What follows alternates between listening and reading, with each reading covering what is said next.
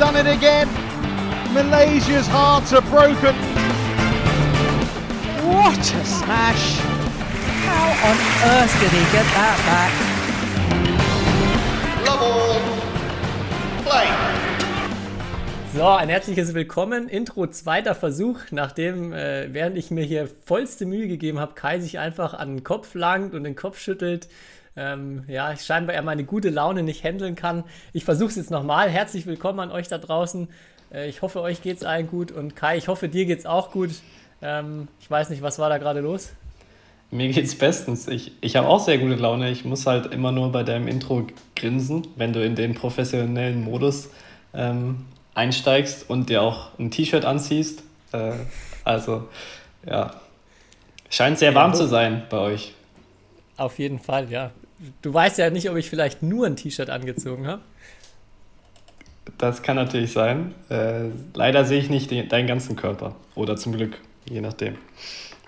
Wollen wir mal deiner Fantasie überlassen. Ja, ich äh, freue mich. Schönen gemütlichen Abend heute, mal ganz entspannt, ähm, ohne viel Zeitdruck Podcast aufnehmen.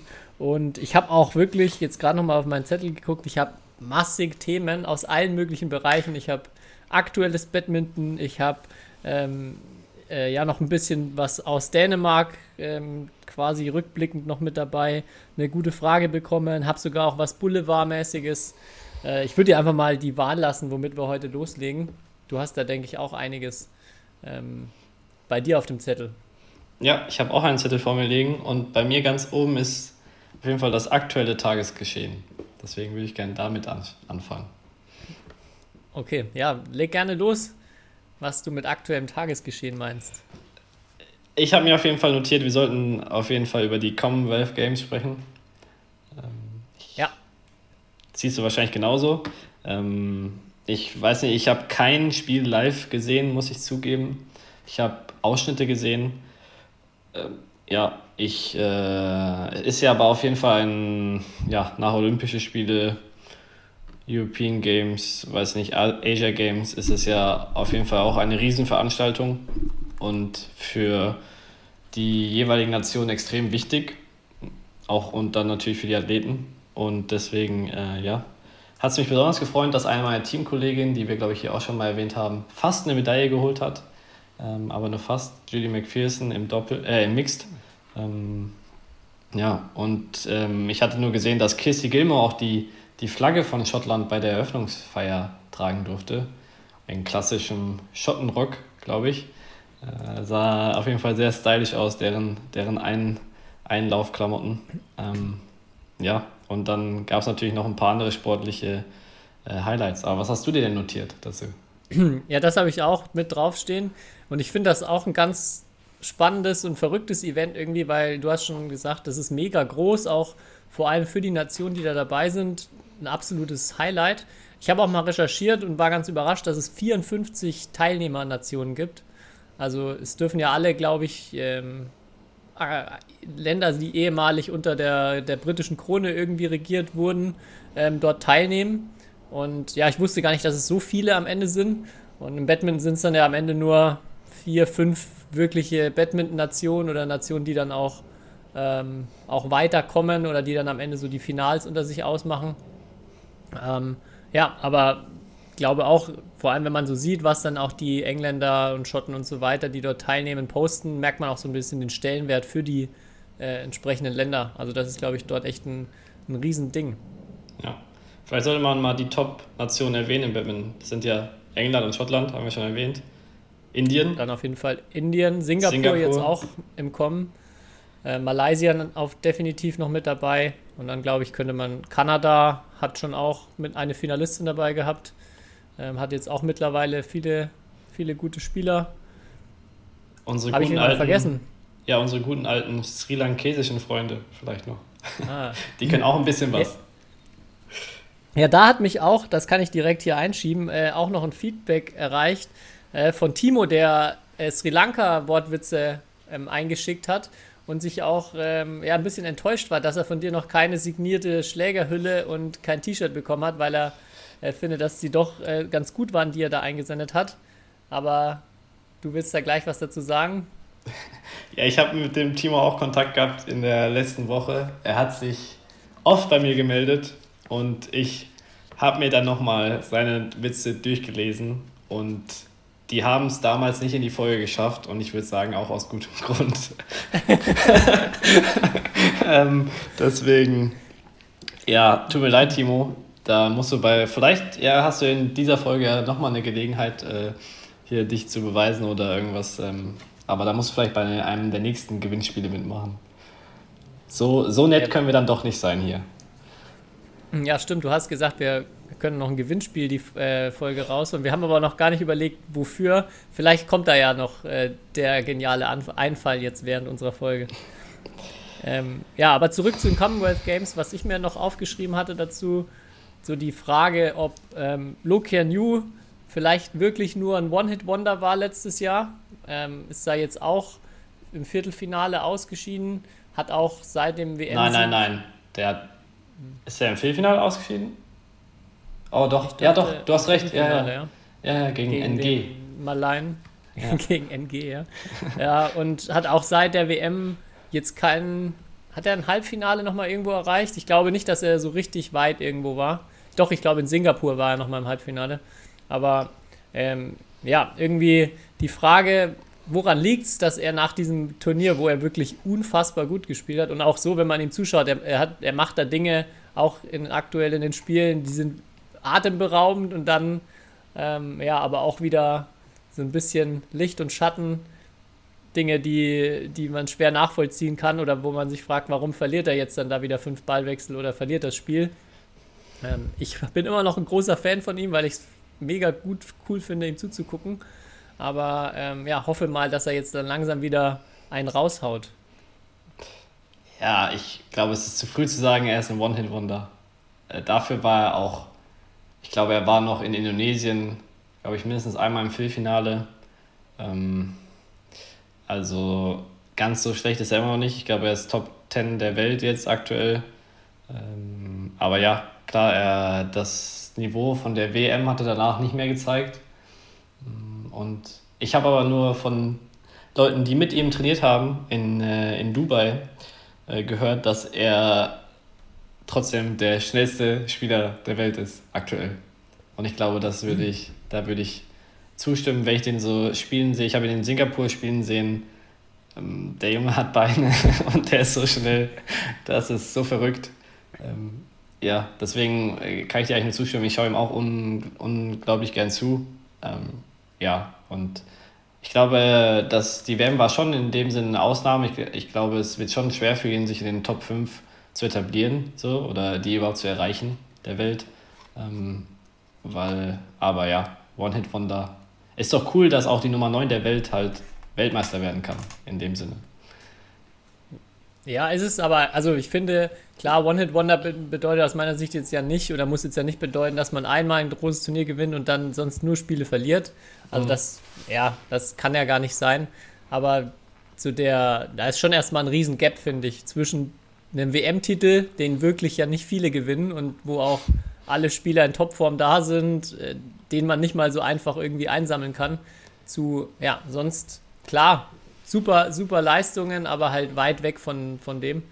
Ähm, und ich fände also ich würde mich richtig freuen, ihn öfter in Finals zu sehen. Also aus meiner ja. Sicht, Axelsen, Lisisha und er, ähm, Ginting vielleicht auch noch, das sind so die vier, wo es spektakuläre Spiele vor allem gibt, wo ich auch super gern zuschaue.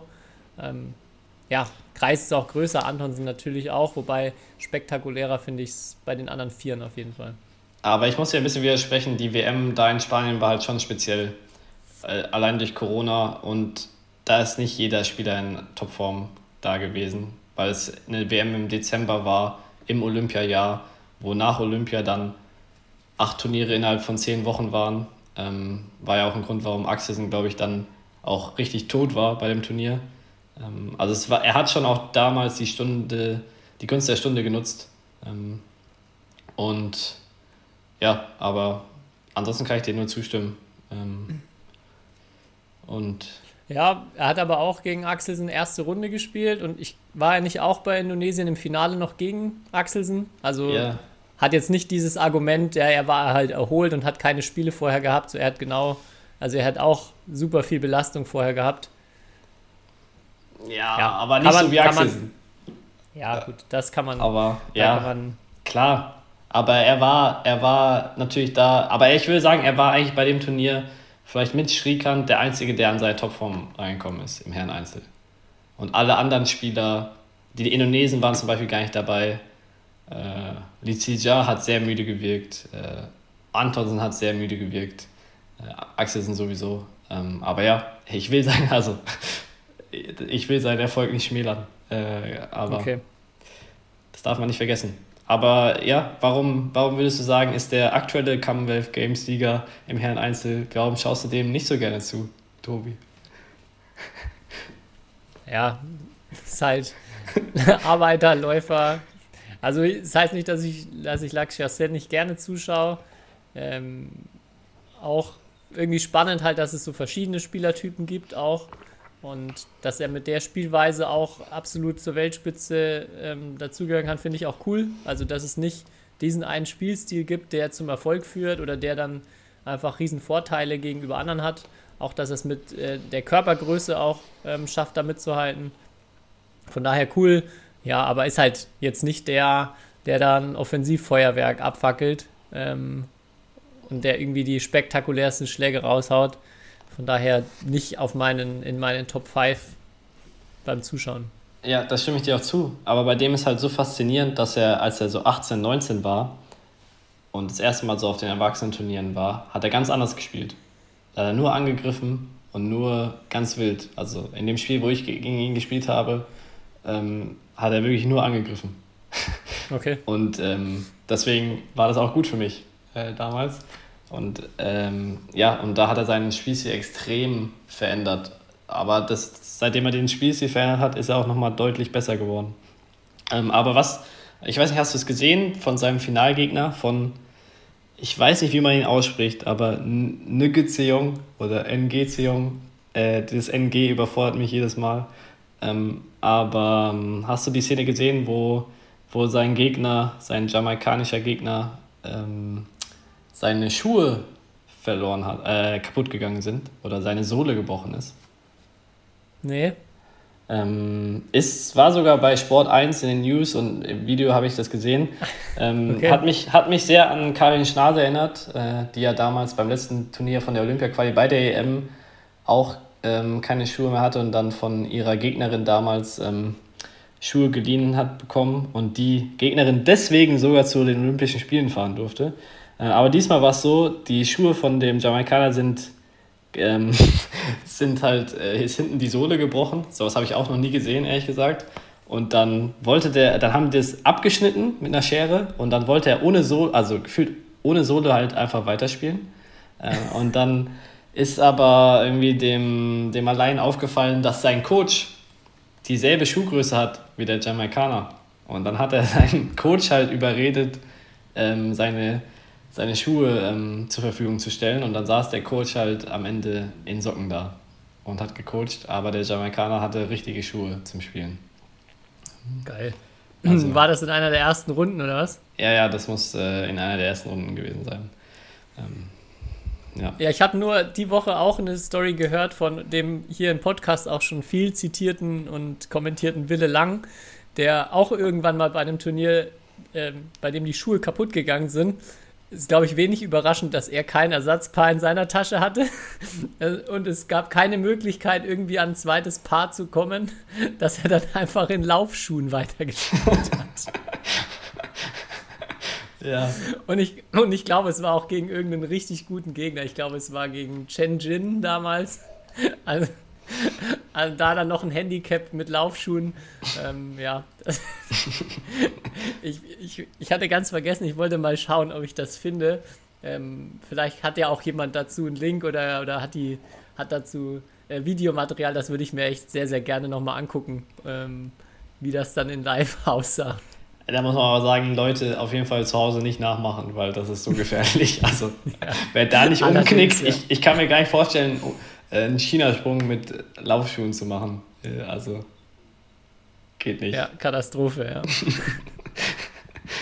Ja. aber Indien, äh, um nochmal sportlich zurückzukommen, hat äh, drei Siege geholt. Also Lakshya Sen, über den wir gesprochen haben, Sindhu im Finale gegen Michelle Lee ähm, und Rankireddy Shetty, eines meiner Lieblingsherren Doppel gegen unsere Sympathen aus England, äh, Ben Lane und Sean Wendy.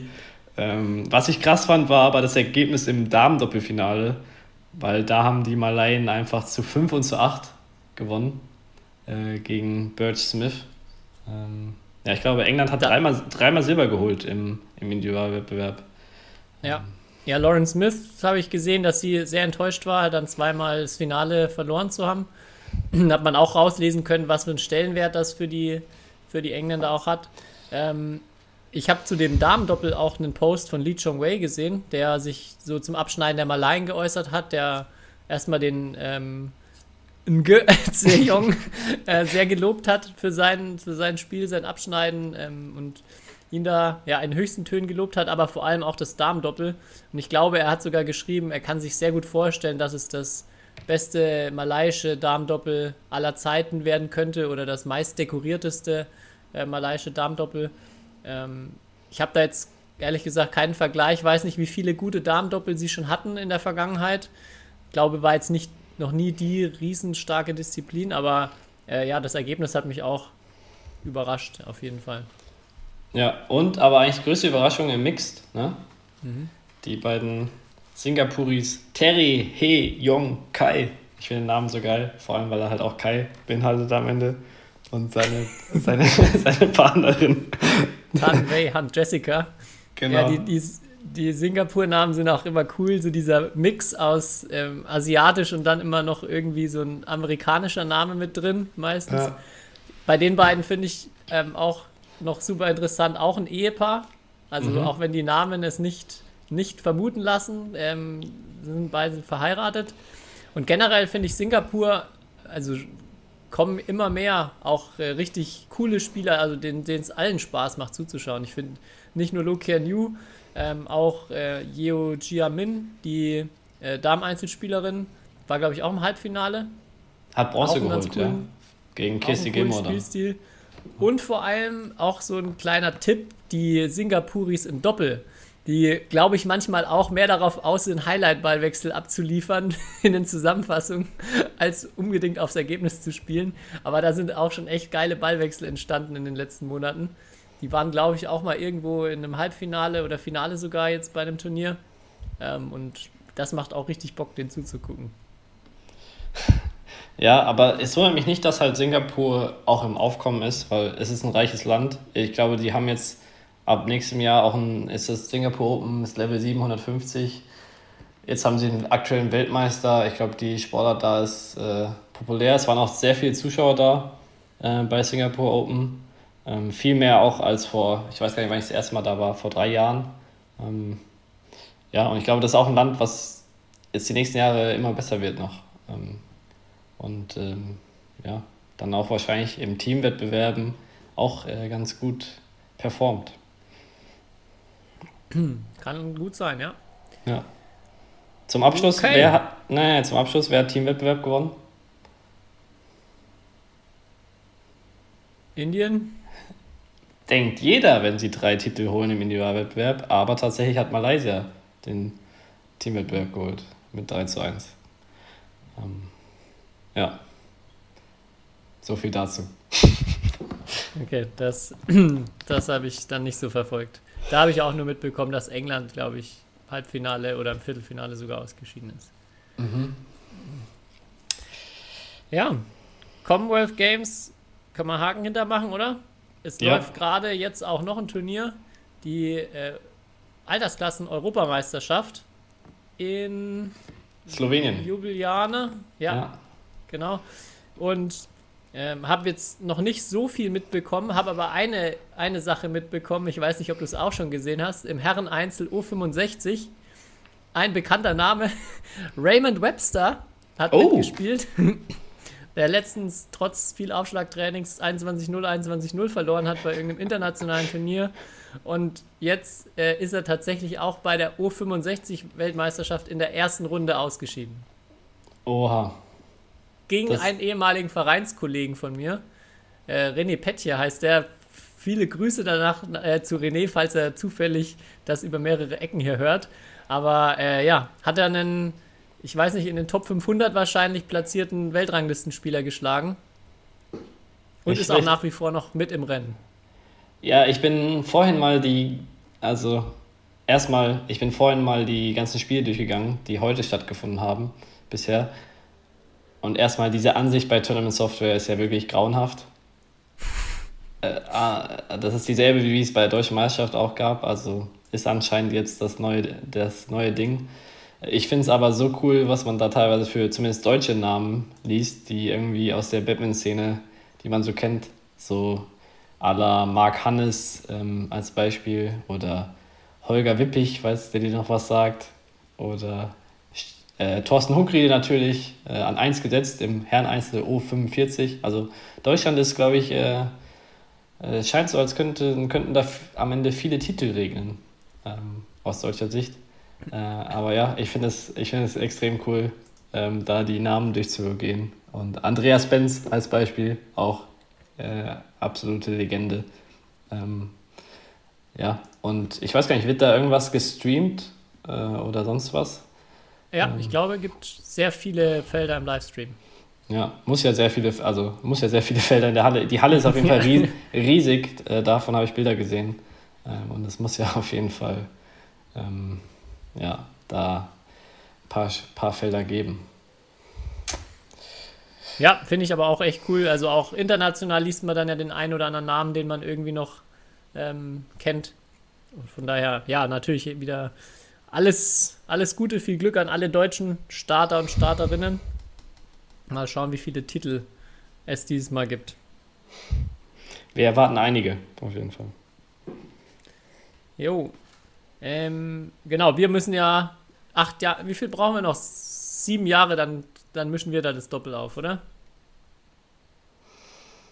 Ich weiß nicht, darf man in dem Jahr spielen, wo man 35 wird oder wie sieht denn das aus? Äh, weiß ich auch nicht. Ja, müssen, wir mal, müssen wir mal recherchieren. Auf jeden Fall musst, glaube ich, eher du dich fit halten als ich. Du, äh, wir hatten noch letzte Woche noch, als wir uns in der Umkleide gesehen haben, noch darüber gesprochen. Ähm, hier Einzel und Doppel Mixed. Mein Ja. cleverer Wechsel auf die zwei Disziplinen. Ähm, passt du lieber auf, dass du dir nicht mit Einzel hier deinen Körper kap äh, komplett kaputt machst? genau, wir hatten so drüber gesprochen, was du auch bestätigt hast, dass ähm, wirklich Einzel, vor allem dann auch bei, wenn man viele Turniere spielt, wo man teilweise auch sehr harte Böden hat, ähm, ja, man es gefühlt spüren kann, wie man seinen Körper verschleißt irgendwann und wie, äh, wie viel Tribut man vor allem im Einzel zollen muss. So ich, ich finde, man merkt es dann immer, wenn man irgendwie von ganz hinten nach vorne ans Netz läuft und dann aus dem vollen Sprint mit einem Ausfallschritt abstoppt.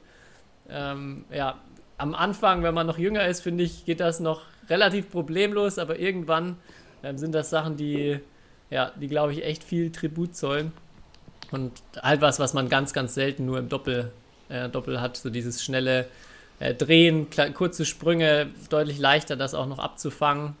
Ähm, ja, von daher, das ist vielleicht jetzt meine Strategie, mich in Einzelhinsicht ein bisschen zu schonen, damit ich dann die drei Jahre überbrücken kann, bis du dann, bis du dann auch endlich alt und gebrechlich bist. Ja, ich glaube, also wenn ich bis dahin noch Einzel spiele, komplett, bin ich auf jeden Fall sehr gebrechlich.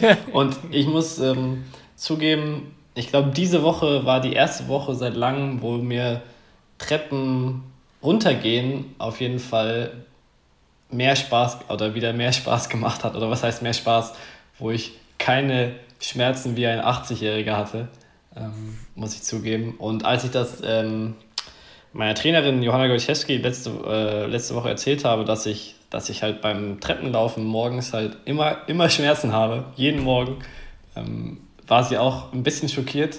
Und jetzt haben wir, äh, war das auch ein Grund, ein bisschen unser Training anzupassen, ähm, weil mein Körper soll ja noch ein paar Jahre durchhalten, damit ich dann in O35 äh, äh, ja, auch am Start bin, im Doppel zumindest.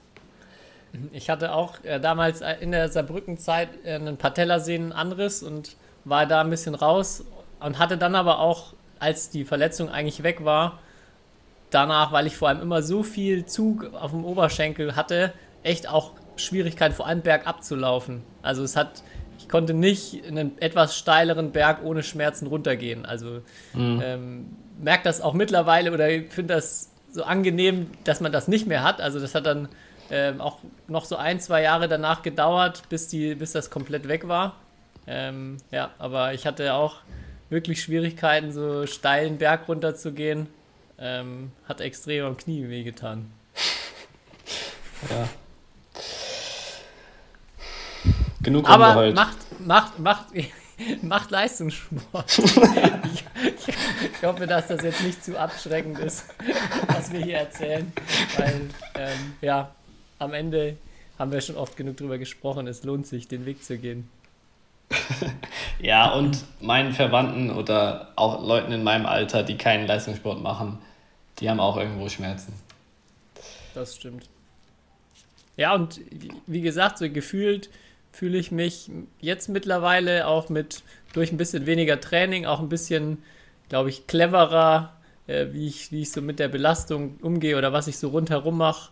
Ähm, ja, deutlich, deutlich fitter und habe kaum irgendwelche, keine Ahnung, Rückenschmerzen oder dass mir irgendwas wehtut, außer wenn ich jetzt halt natürlich eine super anstrengende Trainingswoche oder so mal wieder einlege, nach viel zu wenig davor oder nach langer Pause. Ähm, ja, so fühlt sich das noch alles ganz gut an. Ja, ich glaube halt, Leistungssport ist nie gesund. So ehrlich muss man sagen. Nee. Ja. Ja, ich habe ähm, noch eine coole Frage bekommen, habe ich ja gesagt. Und zwar hatte Philipp, ähm, Philipp 94, glaube ich, heißt er, hatte mir geschickt, ähm, dass Fußball jetzt Funinho einführen möchte in den, äh, oder einführt für jüngere Altersklassen. Äh, Funinho ist ein Spiel auf zwei Tore, also dass jedes Team auf zwei Tore spielt, die, die kleiner sind, kleineres Feld.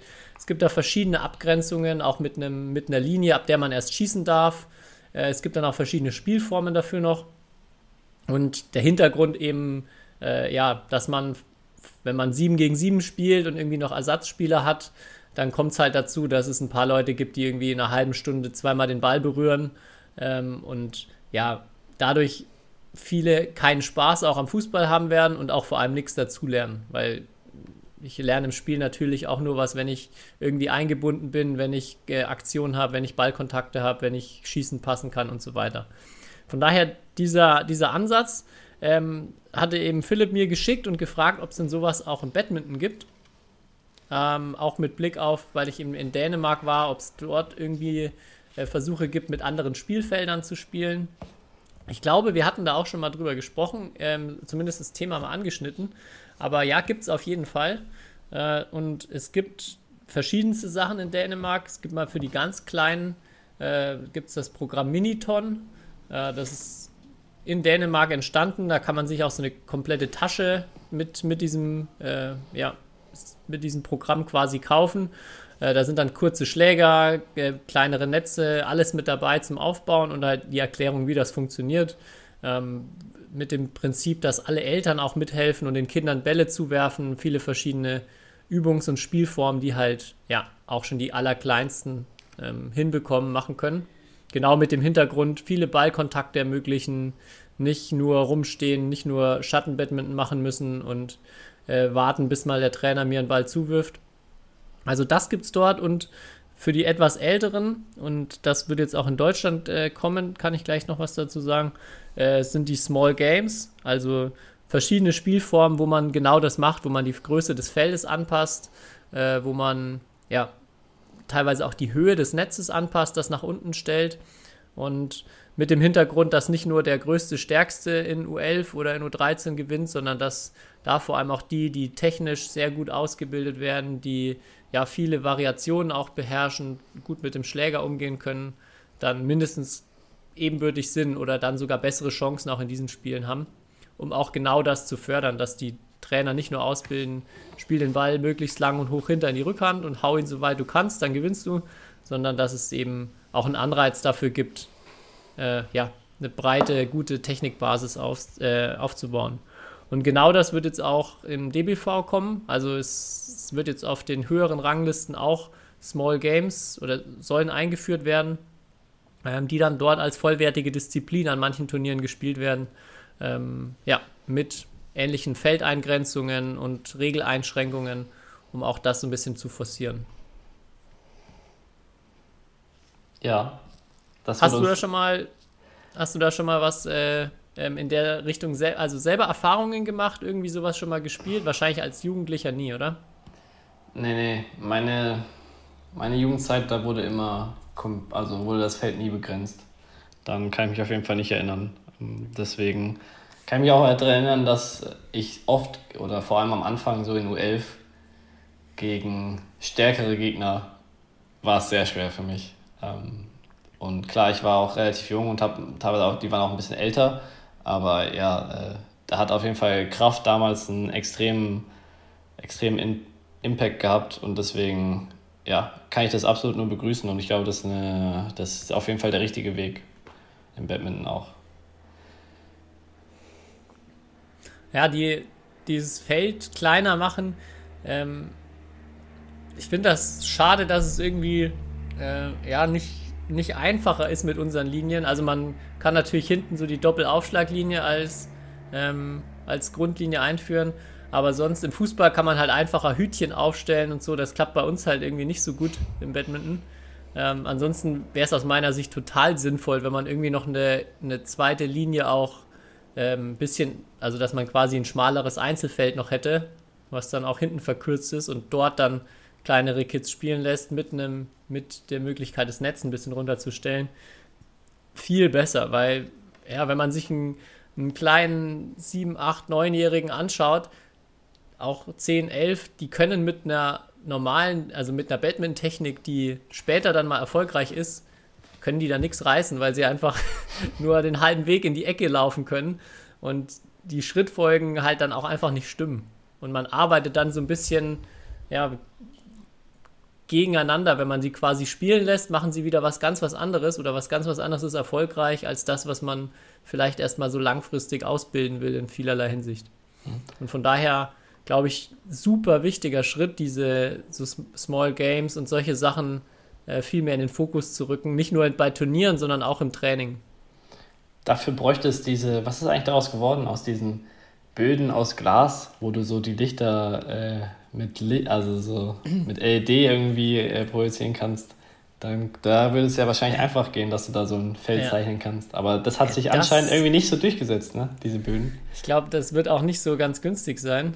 Glaube ich auch. Ähm, ich hab, was ich mir da schon mal überlegt habe, ob es nicht vielleicht so einen äh, so eine Art Laserpointer oder sowas gibt, der Linien aufs Feld, also Linien irgendwie projizieren kann auf den Boden, den man so leicht erhöht hinstellt. Keine Ahnung, ähm, ob sowas möglich umsetzbar ist, aber ja, ich könnte mir vorstellen, dass vielleicht ein bisschen kostengünstiger als so einen, so einen, so einen richtig krassen Boden verlegen zu müssen. Aber ja, am Ende ist wahrscheinlich immer noch das Leichteste, einfach ein Tape an die Hand zu nehmen, was man gut wegmachen kann, danach wieder und einzukleben. Oder wenn man die, den Luxus hat, die Halle für sich zu haben, kann man ja, und das ist auch in vielen, äh, vielen Hallen in Dänemark, braucht man nämlich dann auch so eine Linie, die ein bisschen weiter eingerückt ist. Ähm, ja, sind dann diese Linien da halt dauerhaft eingeklebt auch. Ja, dafür braucht man diese, so eine Linie wie beim Skispringen.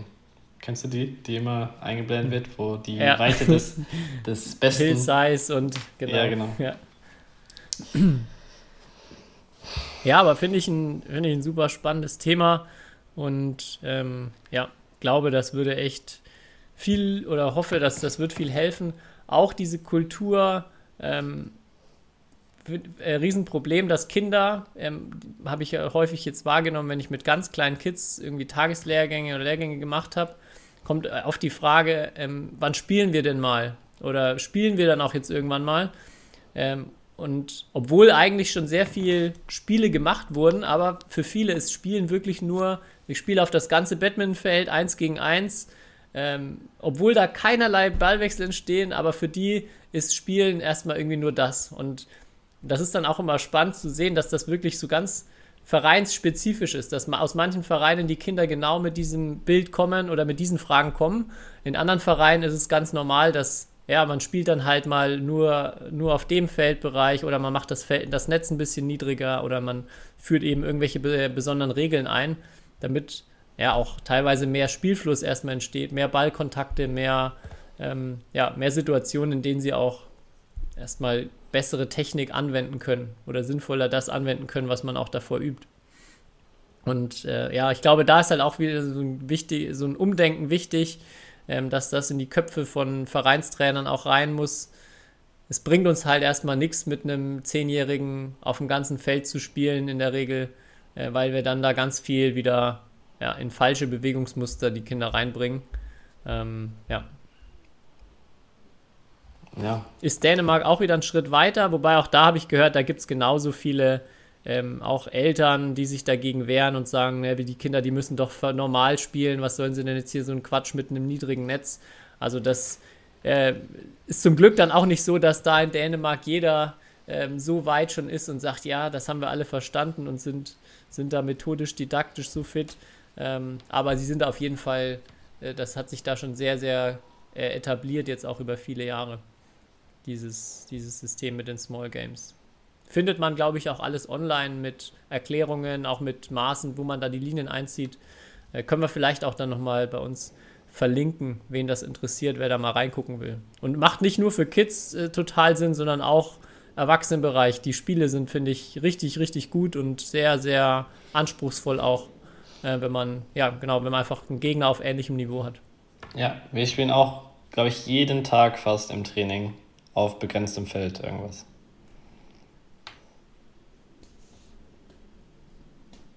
Da hört ihr es. Auch die Nationalmannschaft. Also ab auf kleinere Felder. Ja. Jetzt haben wir die. Ah, ich habe noch. Ich habe gestern einen Film gesehen. Kai, hast du schon King Richard angeschaut? Bestimmt, oder? Nein, habe ich noch nicht. Ähm, nicht? Weil den wollte ich mit einer ganz speziellen Person schauen und da gab es noch nicht die Gelegenheit zu. Oh, okay. Das so überrascht mich. Ich war selber überrascht, dass der irgendwie trotz Oscar und äh, ja, krassem Sport, Sportthema also an mir vorbeigegangen ist und ich ihn jetzt erst gesehen habe. Ähm, ja, weiß ich dann, ob wir dann da drüber sprechen sollten schon oder ob wir das noch ein bisschen aufschieben. Mm, lass es uns aufschieben. Ich versuche ihn noch in diesem Monat zu schauen.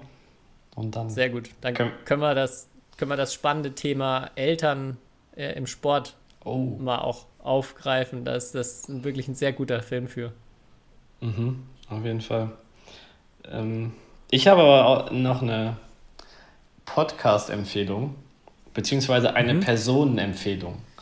Und zwar, ähm, für manche kennen vielleicht den Podcast Alles gesagt. Das ist dieser Podcast, der teilweise eine Folge acht Stunden geht. Ähm, und in der letzten oder in der aktuellsten Folge ist der NASA-Wissenschaftsdirektor zu Gast, äh, ein Schweizer. Ich glaube, er hat jetzt einen amerikanischen Pass, aber er kommt ursprünglich aus der Schweiz. Ähm, und das ist sozusagen der einflussreichste Wissenschaftler der Welt, weil unter dem arbeiten irgendwie mehrere tausend Wissenschaftler und er hat ein Budget oder er verantwortet ein Budget von 7,9 Milliarden Dollar, US-Dollar. Und ähm, ja, allein schon, also diese Folge ist wirklich, das war mit der, wirklich der beste Podcast, den ich jemals gehört habe, weil erstens diese Person so cool ist. Ich hätte nicht gedacht, dass an so einer Position irgendwie so eine Person steht.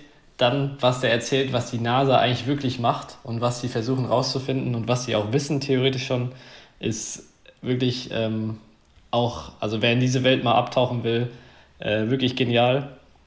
Und was ich aber am interessantesten fand, ähm, ist so seine Art von ja, Führung oder Menschenführung und wie er Teams zusammenstellt und wie er Entscheidungen trifft.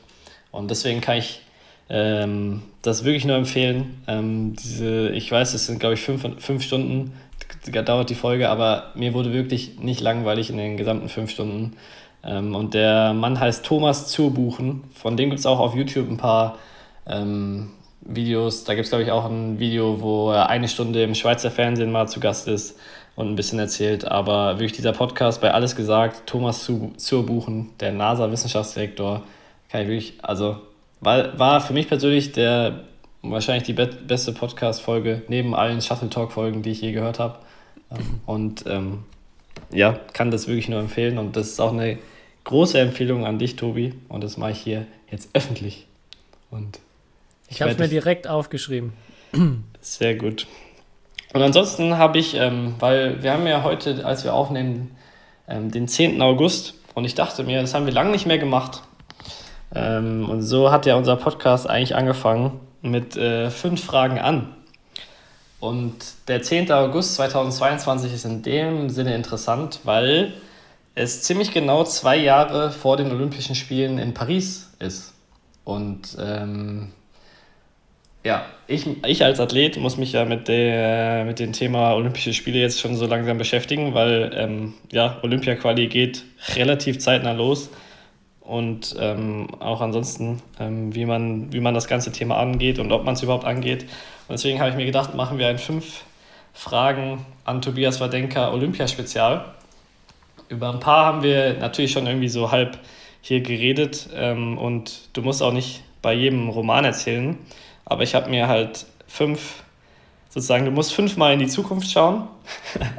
und vielleicht mhm. frage ich dich in einem Jahr dann nochmal und wir schauen, ob sich da schon was geändert hat. Genau dieselben fünf Fragen. Und dann nach den Olympischen Spielen schauen wir mal, ähm, was du so für ein Batman-Experte bist. Ähm, und klar, äh, die erste Frage, die du jetzt zwei Jahre vorher beantworten darfst, ist, holt Deutschland 2024 eine Olympiamedaille? Was sagt Tobias Wadenka heute am 10. August 2022? Puh, das ist natürlich ähm, ist man sehr hin und her gerissen. Ähm, ja, natürlich der große Wunsch da, aber Stand jetzt sage ich nein. Deutschland holt keine Olympiamedaille. Okay, auch mein großer Wunsch, ähm, dass wir eine holen, aber ich sage auch nein, ähm, weil, oder mein Gefühl sagt einfach nein. Ich hoffe, ich liege komplett falsch, ähm, aber mein, mein Gefühl sagt nein. Dann, okay, wenn Deutschland keine Medaille holt, ähm, aber es gibt ja gerade. Vielleicht holt es ja zwei. ja, genau. Das schließen wir jetzt hiermit nicht aus, aber auf jeden Fall die eine, eine tippen wir nicht. Wenn dann zwei, genau. Äh, aber es gibt ja ein Land, das aktuell ziemlich für Furore sorgt oder auf dem aufsteigenden Ast ist. Und deswegen meine zweite Frage: äh, Gibt es einen indischen Olympiasieg 2024? Oder müssen wir uns da noch etwas gedulden? Glaube ich ehrlich gesagt nicht. Okay, man muss ja dazu sagen, Olympiasieg ist halt schon auch, da muss sehr viel zusammenkommen, ne? Also. Ja. Ähm, also wir haben überall jetzt im Damendoppel nicht, aber sonst überall jetzt erstmal schon Kandidaten und Kandidatinnen. Er mixt auch nicht wirklich, aber äh, ja, Damen-Einzel wahrscheinlich so die größte Chance, würde ich aktuell sagen, mit Sindu. Vor allem, weil Damen-Einzel halt auch echt offen ist und da viel passieren kann. Sie auch schon in meinem Finale war. Aber ja, ich glaube auch, auch da, es ist so dicht, es gibt irgendwie acht, neun Damen, die das jetzt Stand jetzt gewinnen können, auch in zwei Jahren noch gewinnen können. Von daher die Chance natürlich auch geringer. Ähm, ja, Herren-Einzel, Außenseiter, jetzt mal gucken, was, was bei Lakshya Sen in zwei Jahren noch passieren kann, aber kann dann auch nicht vorstellen, dass er da irgendwie Favoritenrolle, noch in eine Favoritenrolle reinkommen würde bis dahin. Schade, deinem Lieblingsspieler Lakshya Sen ähm, Traust du also nicht den Olympiasieg zu? Habe ich mir notiert. Ähm, aber zu dem Thema Indien, ähm, da kann ich schon mal einen kleinen Cliffhanger verraten. Ähm, ich glaube, in den, einer der nächsten Folgen können wir uns dem Thema nochmal ähm, genauer widmen äh, und was da so in dem Land abgeht und was da gerade vor allem im Bereich Badminton abgeht, weil ähm, ich da sozusagen gerade einen Spion hingeschickt habe, der mal ein bisschen erkundet, was so in der Batman-Welt in Indien abgeht und vielleicht kann dieser Spion in den nächsten Folgen mal auch äh, ein bisschen berichten. Ähm, das ist auf jeden Fall in Planung. Aber machen wir weiter mit Frage Nummer drei. Ähm, die ist auch ganz einfach. Äh, hast du vor, vor Ort zu sein bei den Olympischen Spielen? Ich meine, Paris, nicht so weit weg. Ja, auf jeden Fall. Damit habe ich gerechnet mit dieser Antwort und ja, ich würde euch allen auch nur empfehlen, besorgt euch irgendwie Tickets. Ich glaube, so nah Olympische Spiele zu erleben, Äh, weiß ich nicht, ob das in den nächsten 30 Jahren nochmal vorkommt. Ich glaube, in Deutschland wird es ja schwer und Paris ist ja wirklich nicht so weit weg, äh, auch wenn es dann die Chancen für Tobi und mich äh, verringert, an Karten zu kommen, wenn sich mehr bewerben. Aber trotzdem würde ich das jedem empfehlen, weil Olympische Spiele, da live in der Halle zu sein, mit Zuschauern, ich habe es ja leider nur ohne Zuschauer gesehen, sondern nur mit, ähm, nur, nur mit Offiziellen als Zuschauer, äh, was sehr, sehr weird war. Ähm, aber ich glaube, das knistert, knistert gewaltig, wenn man da so ein, so vor allem die Medaillenspiele dann erleben kann, glaube ich. Wär, ist, glaube ich, das Coolste, was man so als Badmintonspieler neben einem Thomas- oder Urba-Cup-Finale ähm, sehen kann. Okay, dann nächste Frage. Ähm, Viktor Axelsen ist ja jetzt seit geschätzt zwei Jahren, zweieinhalb Jahren einfach unfassbar dominant. Ähm, und er hat schon zwei olympische Medaillen geholt. Ähm, meine Frage jetzt an dich: Olympia ist ja immer noch zwei Jahre entfernt. Ist er auch in zwei Jahren noch so dominant wie jetzt? Kann er das aufrechterhalten? Was ist dein, was sagt da dein Gefühl? Ich glaube, so dominant wie jetzt geht fast ja gar nicht. Also er, hatten wir das letzte Mal schon angesprochen oder darüber gesprochen, dass er, glaube ich, wenn er jetzt ein World Tour 1000 Turnier gewinnt, keine zusätzlichen Punkte mehr im World Ranking kriegt. Also er muss eine WM oder äh, World Tour Finals oder Olympia gewinnen, damit das noch irgendwas für seinen Punktestand äh, bringt. Also von daher noch, äh, noch genauso dominant kann ich mir nicht vorstellen. Ich glaube schon, dass es wieder ein bisschen offener wird. Ähm, vielleicht noch ein, zwei Spieler mehr dazukommen, die, die ihnen gefährlich werden können, aber trotzdem glaube ich ziemlich fest daran, dass er als klarer Favorit nach Paris fährt. Auch aus den Gründen, die wir jetzt ja mehrfach hatten. Er ist da so clever, hat, glaube ich, da auch einen sehr genauen Plan bis dahin schon, wie, wie das für ihn aussehen soll, wie das, äh, ja, wie das auch funktioniert, dass er da wieder in absoluter Topform da sein wird. Ja, ich denke auch, man braucht halt immer das Glück, gesund zu bleiben, aber wenn er gesund bleibt und das Niveau hält, ich glaube nicht, dass einer der aktuellen Spieler, kann ich mir eigentlich nicht vorstellen, dass jemand auf sein Niveau kommt. Ähm, und ja, deswegen ist er für mich auch in zwei Jahren, wenn ich jetzt in die Glaskugel schaue, auch der absolute Favorit. Äh, okay, dann letztes was, wo du richtig Bock hast. Oh, warte mal. Oh, warte mal. Ich glaube, die Nada ist gerade da. Shit. Ja.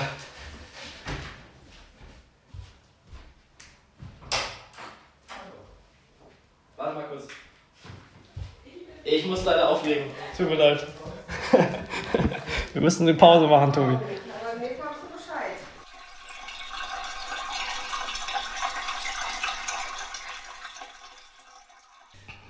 Ja, es hat sich hier noch eine ganz besondere Folge entwickelt. Ähm, ihr seht, wir sind hier wirklich live im Badmintonleben von Kai Schäfer voll mit dabei.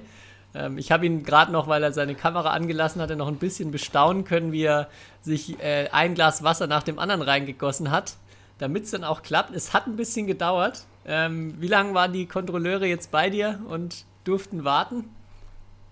Eine Stunde. Ich muss dazu sagen, es war Blut- und Urinprobe. Und bei meiner Urinprobe, was mir vorher noch nie passiert ist, ich wollte nämlich ganz schnell machen, habe ich beim ersten Mal äh, Urin abgeben zu wenig abgegeben. Und dann musste ich halt zweimal pinkeln. Und deswegen hat es ein bisschen länger gedauert. Aber trotzdem für meine Verhältnisse noch eine sehr schnelle Dopingprobe. Ähm, ich weiß nicht, wir haben bestimmt schon mal über das Thema gesprochen. Von daher müssen wir jetzt ja nicht nochmal im Detail drüber reden. Wobei es ist ja schon. Ähm, würde mich trotzdem interessieren, wie unangenehm ist es dir noch, äh, jemanden daneben zu haben, der dir beim Pinkeln zuguckt? Es ist ein bisschen einfacher geworden, aber trotzdem, wenn man, also dieser Moment, ähm, wenn man sich seine Hose bis ganz runter zu den Knien und sein T-Shirt hochziehen muss bis, zu, bis zur Brust und dann komplett halt nackt vor einer Person steht, die man nicht kennt, das ist immer irgendwie schon komisch. Auch immer noch. Ähm, ja. Gibt's, gibt's auch, hat schon mal jemand irgendwie das dann kommentiert oder irgendwas gesagt oder ist in dem Moment immer eigentlich Stille angesagt? Oder ja, gibt es auch welche, die versuchen, die Stille irgendwie mit, mit Smalltalk ähm, weniger peinlich zu machen, was dann wahrscheinlich völlig nach hinten losgeht? Ja, also die ersten, man setzt dann, so, man muss sich das so vorstellen, man setzt ja dann natürlich an und manchmal kommt das dann halt nicht direkt irgendwas und dann entsteht halt schon irgendwie so, diese 10 Sekunden oder so sind extrem unangenehm ähm, und ja, und wenn es dann zu lange dauert, also es kommt auch vor, dass man halt vielleicht noch nicht kann oder so, dann nach einer gewissen Zeit sagt der Kontrolleur dann irgendwas oder sagt, ja, soll ich mal irgendwie den Wasserhahn anmachen? Ähm, und dann, dann steht man da, also ich stand da teilweise schon mal drei oder fünf Minuten. Ähm, oh und dann kam nichts und dann musste ich, musste ich abbrechen sozusagen. Ähm, aber die, die Kontrolleure sind meistens sehr, sehr nett und ähm, die versuchen diesen Moment, der halt äh, sehr, sehr kurios auch ist, aber halt auch nicht anders geht, ähm, irgendwie so angenehm wie möglich zu, zu gestalten. Ich finde es krass auch zu der Uhrzeit, also dass die, es war jetzt ja kurz nach acht, dass sie bei dir aufgeschlagen haben. Können die sich die Zeiten ja. auch selber einteilen oder wird das irgendwie zufällig vorgegeben? Also, weil ich weiß, kriegen, also die NADA beauftragt dann immer, es gibt verschiedene Firmen, die das sozusagen durchführen. Und soweit ich weiß, gibt die NADA dann immer an, so ja, den würden wir gerne kontrollieren. Und dann haben die, glaube ich, ein Zeitfenster von drei Tagen, ähm, wo sie dann tatsächlich kommen können. Und ähm, das habe ich denen schon mal auch gesagt. Es ist halt immer sehr auffällig, dass wenn kontrolliert wird, dann alle aus dem Badminton gleichzeitig kontrolliert werden, so innerhalb von ein, zwei Tagen oder teilweise halt am selben Tag. Und Yvonne Lee zum Beispiel wurde heute auch kontrolliert. Ähm, und die war direkt vor mir dran, deswegen ähm, ja, kam sie vielleicht auch deswegen zu spät, aber ja, ich mag es auch lieber, wenn sie morgens kommen, weil abends, keine Ahnung, wenn du dann abends hier zwei Stunden sitzt, ist halt ja echt. Ja, vor allem. Cooleres.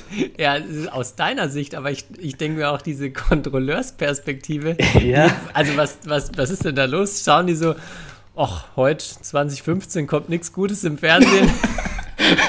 schauen wir uns doch mal, schauen wir doch mal wieder beim Kai vorbei. und setzen da und sitzen zwei Stunden rum. Ja. Es ist schon auch kein beneidenswerter Job und muss man dann auch, finde ich, nochmal hervorheben, dass wir da ein sehr gutes Anti-Doping-System haben, was, glaube ich, der, ja. der Fall hier, den wir jetzt in der Folge hatten, auch nochmal auf jeden Fall unterstreicht. Auf jeden Fall, ja, die kommen zu jeder, können zu jeder Uhrzeit kommen, selbst während der Podcastaufnahme. Darauf nehmen die keine Rücksicht und das ist ja auch gut so. Ähm, weil ich habe denen auch gesagt, ja, ich war jetzt, ich habe gar nicht damit gerechnet, weil ja auch bei der deutschen Meisterschaft kontrolliert wurde.